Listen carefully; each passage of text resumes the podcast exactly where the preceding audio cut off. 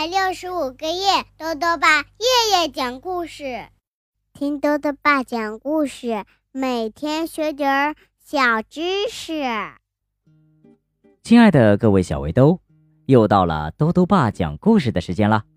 今天呢，豆豆爸要讲的故事是《雪中的朋友》，作者呢是英国的巴特勒，于真翻译，由中国电力出版社出版。小熊从冬日的酣睡中早早醒来，它看到了最最奇妙的惊喜。那是什么样的景象呢？一起来听故事吧。雪中的朋友，小熊从冬日的酣睡中早早醒来，它一边打着哈欠，伸着懒腰，一边从熊窝的山洞往外看。他的呼吸屏住了，哇！整个世界都覆盖了一层厚厚的白色毯子，在阳光下闪闪发光。哦，雪！他大叫着冲出去玩耍了。小熊打着滚儿滑下山坡，速度越来越快。它飞快地滑过树林，摇动树枝。制造出小小的白色暴风雪，他在嘎吱作响的雪地上重重地踏着步子，留下了转圈的足迹。小熊爬上了一座小山，环顾着周围洁白的世界，群山和森林一片寂静。小熊东张西望，想找个小伙伴一起玩，可是啊，他连一个人影都看不到。小熊在山谷里大喊，可是除了他的回音，没有一个人回答他。小熊孤零零的独自一个人。哦天哪！他叹了口气。唉，要是有人跟我一起玩，该有多好啊！他扑通一声跌进了一个大雪堆里。突然，小熊有主意了。他开始滚雪球，越滚越大。如果我能滚一个大大的雪球，我就能堆一个雪人儿，这样就有人和我一起玩了。小熊想。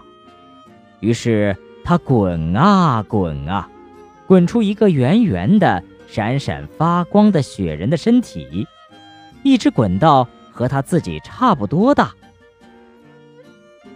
小熊忙着滚雪球，都没看见水獭从湖里游了出来。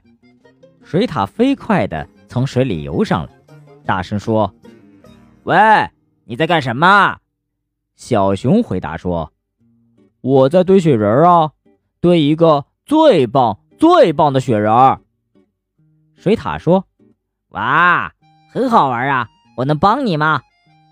小熊说：“那太好了。”于是他们使劲儿滚，气喘吁吁，让雪球越来越大，直到他们再也滚不动了。小熊和水獭准备休息一会儿，他们刚停下来，就听到一个闷声闷气的声音。那个声音说道：“嘿，怎么回事啊？怎么突然天就黑了？”小熊叫了起来：“哦！”我的雪球说话了，不是啦，水獭笑了，声音是从下面传来的，快点儿。于是他们俩用尽全力推，直到把雪球咯吱咯吱的推到了一边。一只兔子从地洞里钻了出来，它生气地说：“谁把光挡住了？”哦，对不起，小熊说：“我们在堆最棒最棒的雪人儿。”水獭咯咯笑着说：“啊，呃，雪人呢？呃，正好卡在你的洞口上了。多可笑的雪人啊！”兔子大笑着说：“连脑袋都没有。”哦，呃，那是因为我们还没给他做脑袋呢。”小熊说：“如果你喜欢的话，可以帮忙呀。”于是，兔子来帮忙做雪人的脑袋。他给雪人画了一张大大的笑脸。然后水獭跑回河里找来一些树枝，小熊在自己越冬存粮中找到了几颗剩下的坚果，兔子在自己储藏的食物中挑了根最好的胡萝卜。他们一起堆雪人儿，用水獭找来的树枝做手臂，用小熊存粮中的坚果做眼睛。最后，兔子爬到小熊的肩膀上，把胡萝卜鼻子安了上去。水獭笑着，欢呼着：“太好啦！最棒最棒的雪人做好啦！”在那天剩下的时间里，他们在雪地里和雪人一起玩。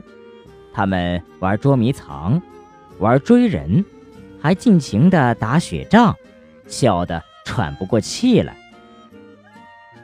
后来，天空变成了金黄色，太阳落山了。三个好朋友一起商量明天玩什么游戏。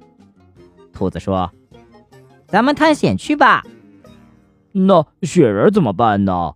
小熊说：“咱们不能让他自己留下呀。”水獭说：“那咱们再给雪人也做个朋友吧。”于是他们又拍呀。滚啊，堆呀，做出了一个好棒好棒的小雪人儿。